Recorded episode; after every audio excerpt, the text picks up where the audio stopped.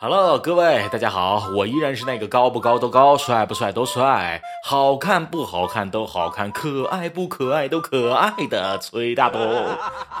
那今天聊点正事儿啊，我们啊，是不是也会时常想一些那些过世后的事情？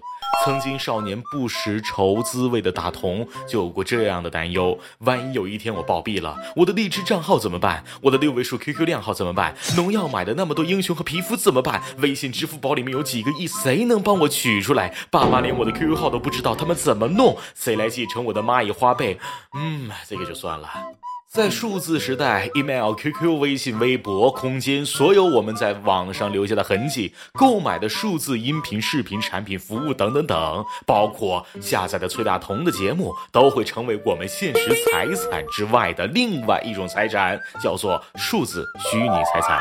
就算是虚拟，也是财产啊。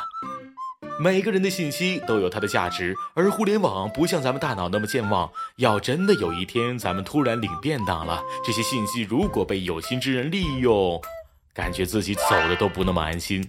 要是父母或子女可以继承吧，想想那些隐藏起来的黑历史、尴尬的旧照、斗图大赛记录，啊，我的内心是拒绝的。而且，就算是父母子女，也是不能轻易获得自己账号信息的。新浪微博暂时不能帮亲友获得死者的微博账号密码，但是可以申请注销。鹅厂的用户只有 QQ 和微信账户的使用权，所有权一直在鹅厂手里。再加上鹅厂有长期不登录账号注销的规定，所以用户一旦去世，亲友和鹅厂也是没法要来账号和密码的。这类账号的命运，除了被盗号之外，基本就是被注销或被收回，微信被冻结。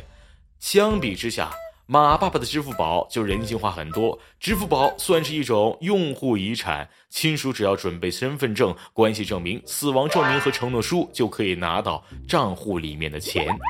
和中国公司比起来，国际大企业里做的最好的是脸书。脸书用户去世之后，他们的账号就会变成了电子墓碑，任何人都没有登录权限，只能供亲友悼念。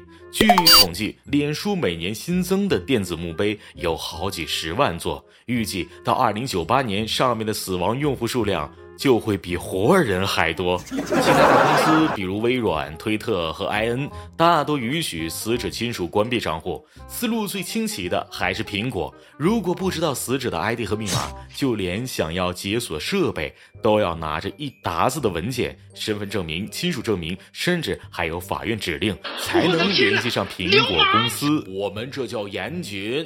虽然2017年十二届全国人大五次会议。通过了民法总则，从原则上承认了公民的网络虚拟财产，但是我国的数字财产保护还是任重道远啊！为了避免人间惨案的发生，大同建议大家账号密码就算现在不告诉爸妈，也要找个小本本记下来，尤其是里面塞满巨款的那种。